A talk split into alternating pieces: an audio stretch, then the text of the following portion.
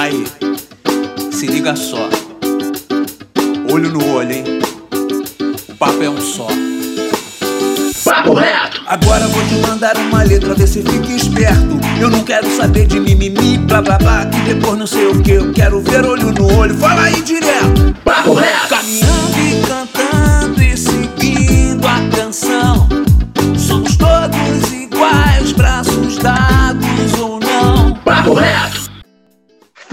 meu querido e minha querida, meu consagrado e minha consagrada, nosso jovem brasileiro. Hoje não tem dois papos, hoje não tem papo torto, hoje tem papo reto. Nosso maravilhoso podcast promovido pelo Instituto Reação. E nesse podcast vamos abordar o seguinte tema: viver de esporte é possível? Será que podemos viver de esporte no Brasil? De que formas podemos viver dessa maneira? Que informações temos sobre esse tema? Onde o esporte pode nos levar e qual a sua transformação na vida das pessoas? Quem vos fala nesse momento é o Pedro, apenas um rapaz latino-americano, sem parentes importantes, sem dinheiro no banco e vida interior. Além disso, eu também sou educador no Instituto Reação. Vamos construir esse debate junto com os nossos mediadores, que também são os nossos educadores do Reação. Gilson Silveira. Fala, Gilson. Bom dia, boa tarde, boa noite. Olá, olá aos convidados. Olá, Mário, olá, Pedro. A gente está agora com um tema que tem tudo a ver com a nossa instituição, não é? Pensando como se vive de esporte e indiretamente nós vivemos do esporte que é o judô, né? Mas vamos falar sobre profissão atleta também, né? Que é muito importante. É isso aí e Mariana Barbosa. Fala, Mari. Olá, pessoal. Bom dia. Prazer estar aqui com vocês. Hoje eu estou animada para ouvir essas histórias. Além dos nossos mediadores, os nossos convidados, que são alunos do Reação, lá do Polo da Rocinha, Ana Clara Almeida. Olá, Ana. Oi, galera, bem? Então, prazer estar aqui com vocês e contar um pouquinho aí a respeito de como viver do esporte no Brasil. Isso aí. E também temos o nosso sensei, Sensei Rodrigo Borges, mais conhecido como Sensei Feijão. Fala, Feijão. Olá, galera. Bom dia. Estou aqui para poder é, passar um pouquinho o que, que é viver do esporte, né, aqui no nosso Brasil. Espero poder estar tá aí também podendo acrescentar para vocês e tirar algumas dúvidas, né, que possam surgir. É isso aí. Então, sejam muito bem-vindos, tá bom? E a gente vai começar esse papo aí pela Mariana. Fala, Mari, manda o papo. E aí, pessoal? Então, vamos começar esse papo no seguinte assunto. É, nós sabemos que o esporte, durante muito tempo e hoje ainda, permanece como uma possibilidade de ascensão social, principalmente entre as classes populares, né? O esporte aparece como uma oportunidade. O futebol, né, tem a marca registrada de ser um esporte que possibilita ascensão social, enfim mas a gente percebe que o judô também tem crescido muito, né? Principalmente a prática das artes marciais nas comunidades. Então, minha pergunta para vocês é o seguinte: como que o esporte chegou na vida de vocês? Daí, no caso, Feijão um pouco com judô, Ana Clara com judô e com jiu-jitsu, né, Ana? Você joga, joga, no, joga nos dois lados. E aí, Rodrigo, conta pra gente um pouquinho. Vamos começar por você? É, então, Mari, é, inclusive também o jiu-jitsu também entrou na minha vida também e foi o primeiro pilar, né? Vocês são demais. É, na verdade, um oito, nove anos, eu já saía da escola, eu sempre estudei no Jardim Botânico, eu saía da escola ia num clube antigo que tinha ali, né? Que era o Carioca. E eu saía da escola, via as aulas de judô e não tinha, e não tinha aquela o dinheiro para poder participar das aulas, não tinha kimono. E eu era apaixonada pelo judô nessa, nessa faixa etária. E aí eu cresci querendo fazer judô e não, e não tinha, né, como fazer o judô. Até que um dia minha mãe chegou em casa com um kimono. E aí eu olhei assim e falei, pô, fiquei apaixonado mais ainda. Mas a realidade era, eu tinha o kimono, mas não tinha o judô. Por conta que era caro, né, pagar uma aula de judô. Quando eu tinha 17 anos, é, um amigo me convidou a, fazer, a começar a praticar o jiu-jitsu. E aí eu eu falei para ele, ó, eu tenho eu tenho um kimono lá em casa, mas não não cabe mais em mim, porque era já tava grande, né, óbvio. Eu tinha ganhado com 9 anos e eu já tava com 17, ou seja, não, não entrava nem a perna. E aí hum. ele falou: Não, eu, eu tenho um kimono aqui, eu te empresto e eu vou conversar com o professor para ver se ele te dá uma bolsa lá, lá na academia. E ele, ele era instrutor na academia, então ele tinha esse, essa aproximação muito forte com o professor. Aí eu falei, não, beleza. E aí, com 17 anos, eu entrei no jiu-jitsu. Comecei a, a, praticar o jiu-jitsu antes do judô. E aí, com 19 anos, eu trabalhando na AMAB, né? Que foi a, aonde entrou o judô no, no na Rocinha.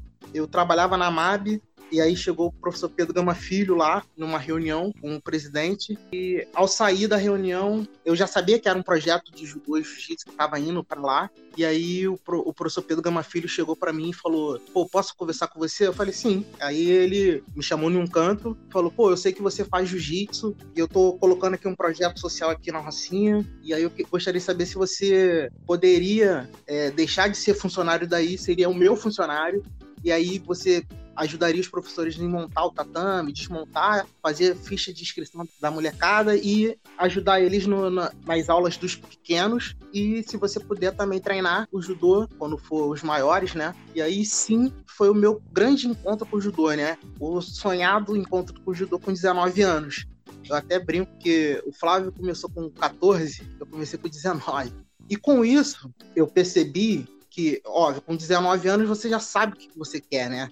Né? Como fosse uma criança que ainda tá que você vai entrar no esporte. Eu, eu já entrei no judô já sabendo o que eu queria. E aí, é, eu já sabia que eu não, que eu esse sonho de ser atleta, de seria muito mais distante, muito mais difícil. E aí eu resolvi aprender o judô para poder trabalhar com judô. Porque através de, de, dessa, dessa minha entrada no judô, que aí veio uma avalanche de coisas positivas, né? É, você vive de esporte, mas não necessariamente você é um atleta né, de, de alto rendimento. É, exatamente. Né, classificado dessa É, maneira. exatamente. Naquele momento, eu já sabia que eu estava entrando no esporte, que era uma, um sonho, né? Mas eu, eu, eu agarrei aquilo com tantas forças, porque ao mesmo tempo que eu comecei o judô, naquela conversa, ele já, o professor Pedro Gama Filho já falou assim para mim: ainda te dou uma bolsa na faculdade. Já veio na mente rápido estudar, estudar é, educação física. Para quê? Para que aquilo fosse para se tornar mais realidade ainda, entendeu? E aí foi, foi o que aconteceu. Entrei na faculdade, me formei em educação física na Gama Filho. Você se... E você é o primeiro professor do, do Instituto de Reação, assim, formado pelo Instituto de Reação? Sim, eu, em, termo, em termos de faculdade, eu fui o primeiro a entrar numa universidade e formar. Agora, em relação à faixa preta, eu me formei faixa preta junto com o Cristiano e com o Aurimar. Então fomos nós três os primeiros faixa preta do Polo Rocinha. E quanto a você, Ana Clara, fala um pouquinho da sua. É, como é que o esporte chegou na sua vida? Então, é, para mim, eu fiquei muito feliz até pela colocação do Zanzi Feijão, porque, na verdade, todos os senseis né, que eu conheço, na maioria, não sei os senseis, os outros senseis, mas pelo menos ano, assim, eles sempre tiveram uma visão de atleta, sempre transmitiu pra gente o judô na parte não só de eu entrei para dar aula, mas sim eles competiam e tal. E o Sensei Feijão é bem interessante, assim. Então, eu comecei não fazendo o judô, né? O jiu-jitsu direto. Com 12 anos eu comecei a praticar luta em pé. E aí, eu, desde muito nova, sempre quis juntar MMA. E aí, eu comecei pelo jiu-jitsu, né? Nas lutas de contato. Mas eu sempre tive a curiosidade de treinar judô, porque tinha um amigo meu e todas as vezes que ele treinava comigo, ele entrava um golpe em mim. Eu não sabia que golpe era aquele porque no jiu-jitsu geralmente o ataque é um pouco diferente, né, dos golpes de judô. E assim, eu tinha curiosidade de saber. Eu não ficava invocada por ele me entrar aquele golpe e eu me sair mal no treino, mas eu ficava invocada por eu não saber como ele estava me dando, entrando aquele golpe em mim. Aí eu perguntei para ele, ah, onde você treina? Aí ele me indicou reação, eu tinha, tem pouquinho tempo, eu tinha 15 anos, e eu gostei muito e tal, de me turmar. Foi até uma uma nova escolha, me ajudou muito no jiu-jitsu, nas competições também, porque eu não tinha só uma escolha, um ataque. E assim, achei muito importante é, conhecer os senseis também. E que eu não preciso só viver do esporte, mas eu posso conciliar os estudos também, assim como o Sensei Feijão. E E você tem esse objetivo de viver somente do esporte ou você tem outras ambições? Você quer ser uma atleta? Você compete, Ah, essas sim. coisas? Sim, com certeza. Eu sempre competi mais no jiu-jitsu mesmo, assim. Eu sempre. Meu foco sempre foi mais no jiu-jitsu, por eu ter começado um pouco mais nova. Comecei no jiu-jitsu com 13 anos, e no judô eu já comecei um pouquinho mais tarde, né?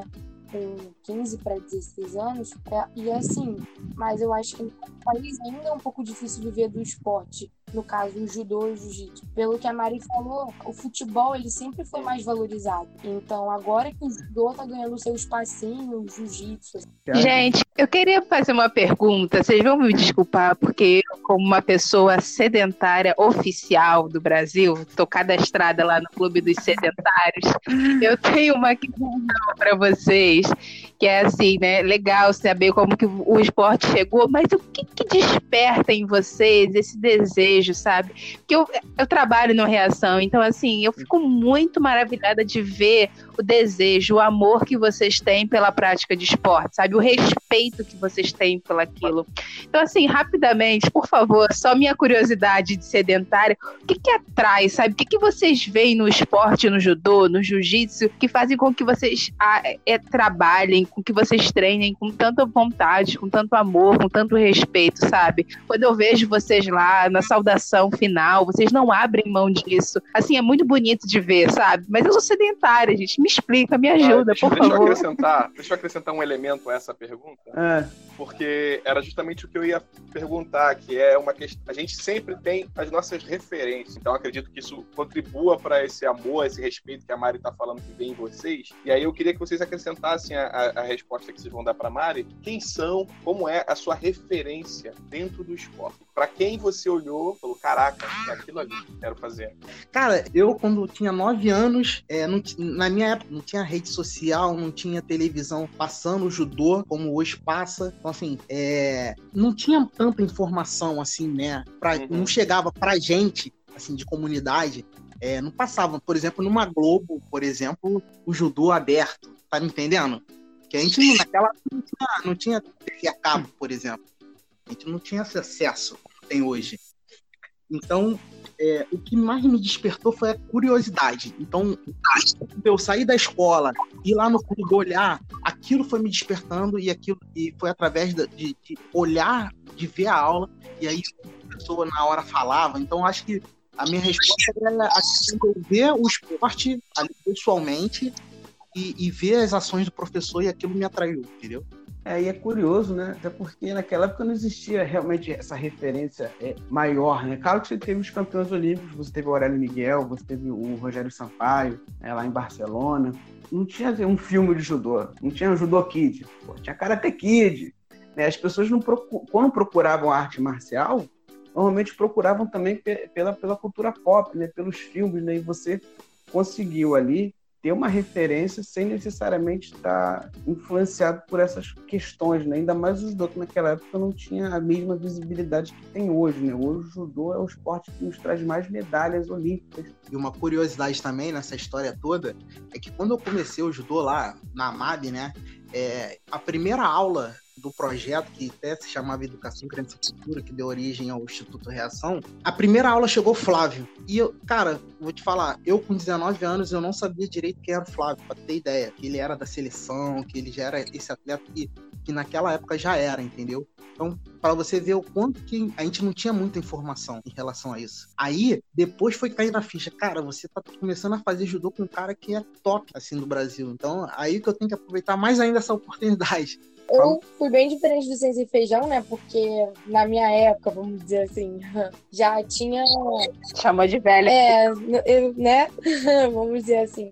Eu já tinha um acesso um pouco diferente, né? Porque ele não tinha, através das mídias, ele não tinha tanto acesso como eu já passei a ter, né? E assim, eu, eu assistia muito o combate, né? E sempre teve aquele, aquela atleta americana a Honda, e ela sempre foi atleta de judô. E assim, isso também foi me despertando uma vontade de treinar o judô pela forma que ela sempre foi, né, atleta olímpica e tal, e depois conhecer o Flávio para mim como sensei feijão também teve a mesma reação. Foi para mim foi eu fiquei assim, maravilhada, né? Foi incrível porque nas minhas expectativas eu achei que eu nunca conheceria um atleta olímpico. E assim, eu acho que colocando a pergunta da Mari, eu prefiro dizer que desperta todos os dias uma vontade de se superar, de estar ali no tatame, mas não só por estar, por estar com os colegas, sim também na presença de conhecer, fazer outras amizades, mas de cada dia eu poder me superar, de não, hoje eu treinei de uma forma errada, mas amanhã eu quero, quero ser melhor do que aquilo, quero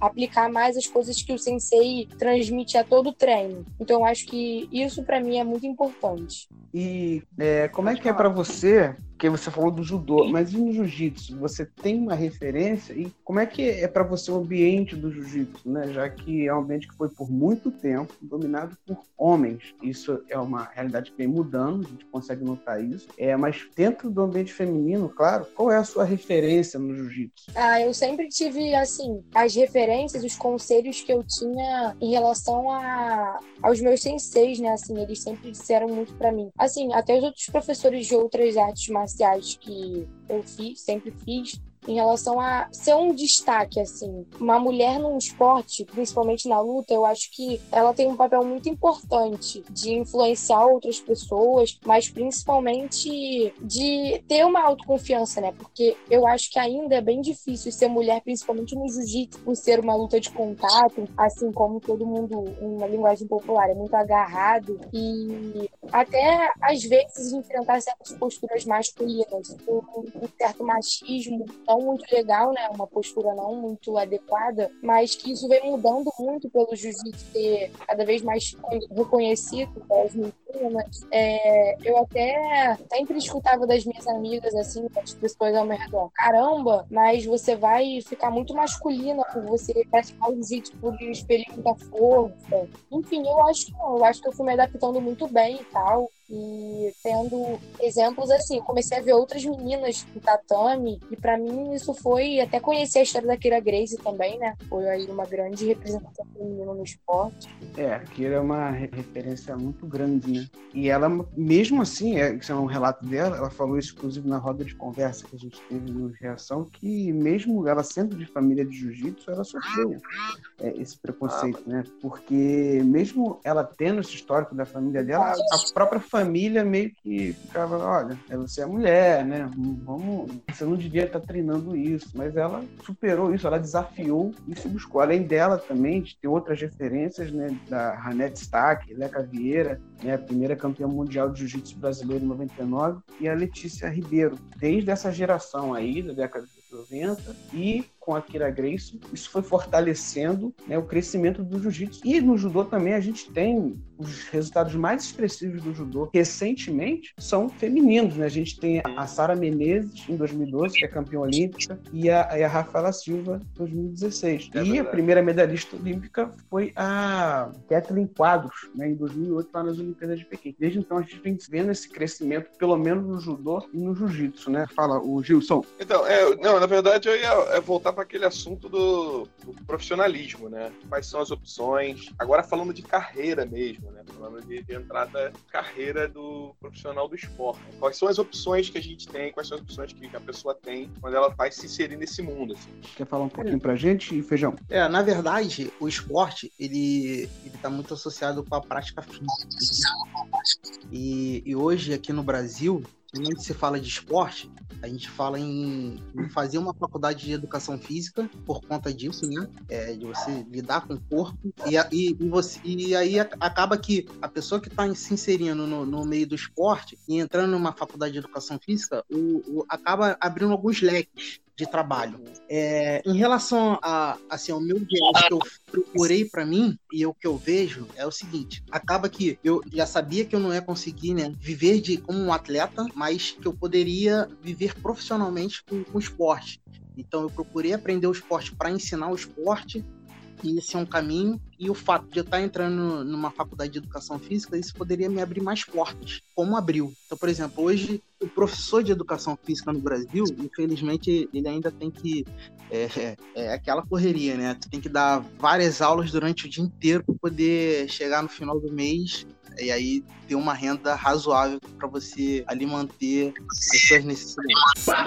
Ana, é, é você, é, você falou que, que acha legal a história do feijão, né? Que tem não necessariamente um foco pautado no alto rendimento, é, mas eu percebo, né, a gente se conhece fora daqui, e, e observo tua rotina, que tua rotina é permeada por atividades que tenham a ver com o esporte, né, com o desenvolvimento da tua técnica, da, do, você compete também. Então, Feijão já falou um pouco como que é a vida dele, né? Dando aula, é, tem que dar muitas aulas para ter uma renda. E você, né? Você é uma adolescente, você ainda vai fazer 18 anos. E como é que você se vê hoje como vivendo assim de esporte, né? É, é, tendo a tua rotina aí permeada quase que, que integralmente pelo esporte. Como é que você se sente? Então, assim, voltando lá naquele assunto de vendo a rotina de Sensei Feijão, eu acho que ainda o esporte, isso é um motivo claro de que o esporte ainda não é tão valorizado assim no nosso país, por conta dele ter que dar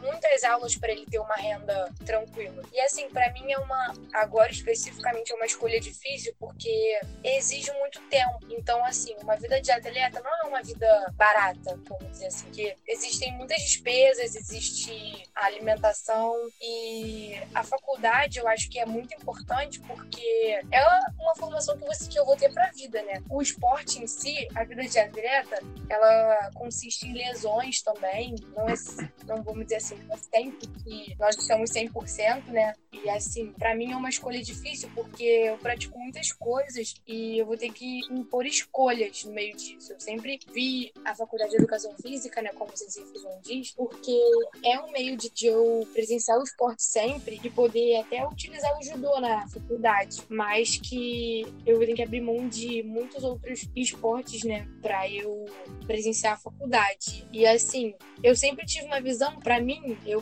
um pouco mais nova, eu pensava que todo faixa preta ele era rico, então ele tinha uma vida, sabe, muito tranquila, assim. Hoje em dia, não. Eu vejo que todos os meus ralam pra caramba pra ter uma vida um pouco. Uma vida melhor, né, assim. Papo reto! Na luta, viver de luta somente do esporte, eu acho bem difícil, porque. Vou dar um exemplo simples. Eu luto MMA. Então, o atleta MMA tem a parte dele amadora e a parte profissional. Então, para eu chegar no profissional, ainda tem um tempo muito grande. E, assim, se você supor assim, eu vi uma matéria ontem que um atleta supôs: se você ganha a luta, você tem dinheiro. Se você perde, você já não tem tanto como você. Então, ainda tem essa de ter uma dedicação a mais para você, de você treinar, para você poder ganhar a luta e ter um dinheiro. E assim, eu trabalho, eu ajudo num projeto social aqui na Rocinha, né? E assim, eu ganho, assim, dinheiro que não é lá essas coisas, mas é só um dia na semana, mas dá pra pelo menos eu ter a passagem e a alimentação mais ou menos, assim. E como eu terminei o curso de inglês, é, tem duas meninas que eu ajudo elas na escola, né, com inglês e já consigo tirar uma renda um pouquinho, pelo menos para eu comprar algumas coisas e ter o dinheiro da passagem para eu poder manter a rotina de treinos. Eu queria fazer uma pergunta tipo, Ana e Feijão, tem alguma coisa que vocês não fazem? Faz inglês. Aliás, geral aqui faz inglês, né? vai, vai. Meu Deus!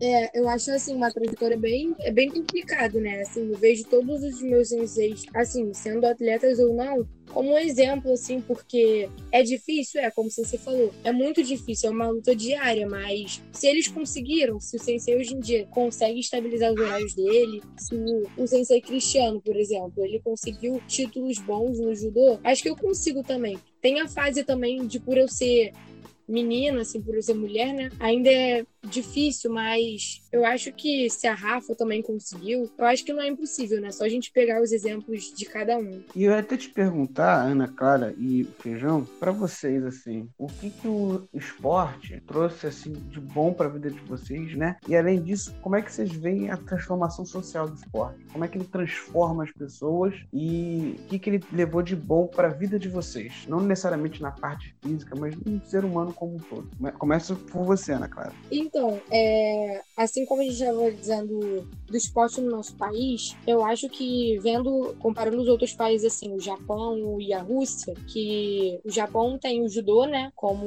um esporte, assim, principal, e eu acho que o esporte em si, ele aplica muita educação, porque eu, por exemplo, para eu poder sair do tatame e beber água ou ir ao banheiro, eu preciso pedir pro sensei. Então eu acho que isso para mim foi importante porque eu passei também a tirar um pouco da timidez assim, eu acho que pra gente é um desenvolvimento bom porque fiquei um pouco mais comunicativa, né, de ter assim o desafio para mim de chegar pro sensei e pedir. E eu acho que seria importante ter o esporte nas escolas por essa forma de aplicar uma certa educação das crianças, até um certo autocontrole, né, de, um, de uma criança para outra assim, eu acho que seria bem importante. E quanto a você, Feijão? É, o, o, o, esporte, ele, ele, é, ele é transformador. Eu, eu naque, naquela época ali, com 19 anos, eu, eu tinha uma expectativa diferente que eu tenho hoje, né, na verdade. Eu não sabia o que eu ia fazer da minha vida. Então, o esporte veio meio que para é, me orientar e, e, mostrar o caminho que eu poderia percorrer. E aí eu, eu acredito que ele possa fazer isso com os outros jovens, com as outras crianças também. Por isso que eu acho que o esporte é transformador de vida, entendeu? Papo reto! E quanto a você, Mari, quer fazer uma última pergunta?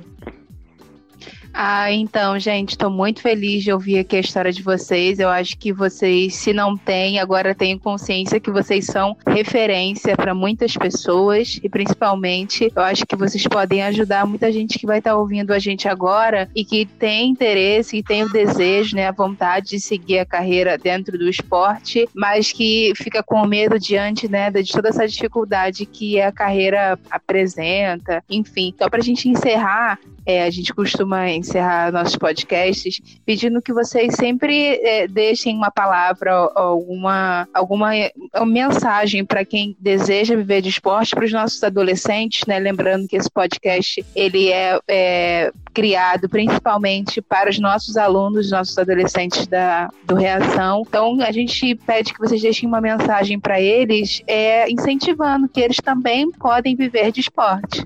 Pode começar, é... Eu acho que, primeiro, eles têm sonhos, né? O sonho, se, se o sonho dele é viver do esporte, ele tem que correr atrás com todas as forças. Vai, vai ter muitas barreiras, vai ter gente falando que ele não é capaz, mas ele é capaz sim. Então, a primeira pessoa que tem que acreditar é, é ela mesma. Não adianta o professor acreditar em você, o seu pai, sua mãe, é, os amigos, e você não acreditar. Aí você não vai conseguir. Então, você, primeira coisa é você acreditar que você vai conseguir e corre atrás que com certeza é, é, você vai conseguir vencer todas as barreiras que vai pintar na sua frente e vai chegar onde você quer. Só que a gente tem que pensar o que quer e ir listando. É aquela coisa, a gente está a gente tá até trabalhando agora né, no reação a questão do, do valor, né? E aí você tem que saber o que você quer e ir à frente, fazer com que você tem que ter disciplina, né? no caso é, é o valor é, é disciplina que a gente está trabalhando. É, é, eu acho que a vida é uma disciplina o tempo todo para que você conquiste o que você quer chegar e, e, conquistar. Se você não tiver disciplina, tudo vai por água abaixo. Então, se o professor pede para treinar, treina até mais do que o professor tá pedindo. Você tem que ter força de vontade. Às vezes a gente acha que tem que ir num lugar longe e acha que não vai conseguir. Não, vai conseguir sim, vai treinar em lugar longe. Então, assim, é, é a vida não é, não é fácil. Então, eu acredito muito que vocês podem chegar onde vocês querem. É isso. Lindo. Obrigada, Feijão. Obrigada mesmo por Obrigado compartilhar a sua história com a gente. E você, Ana, qual é a palavra que você é, deixa aí pra gente? Tudo que o Zizi Feijão falou, eu acho que, em vista da figura feminina né, no esporte, eu acho que todas as meninas vão enfrentar uma dificuldade, seja o próprio tabu delas mesmas de não, mas é um, é um esporte de contato. Eu acho que, como ele falou, se você enfrenta as suas próprias barreiras, se você acredita em você mesmo, eu acho que não tem nenhuma sombra de dúvidas que você pode ir além daquilo. Assim, o esporte transmite principalmente uma disciplina em relação a em relação à parte nutricional, porque eu passei a ter uma disciplina em relação ao que eu devo comer e o que eu não devo, que eu preciso ter certa disciplina e de também eu aprendi a dormir cedo, porque isso não se enquadrava na minha rotina.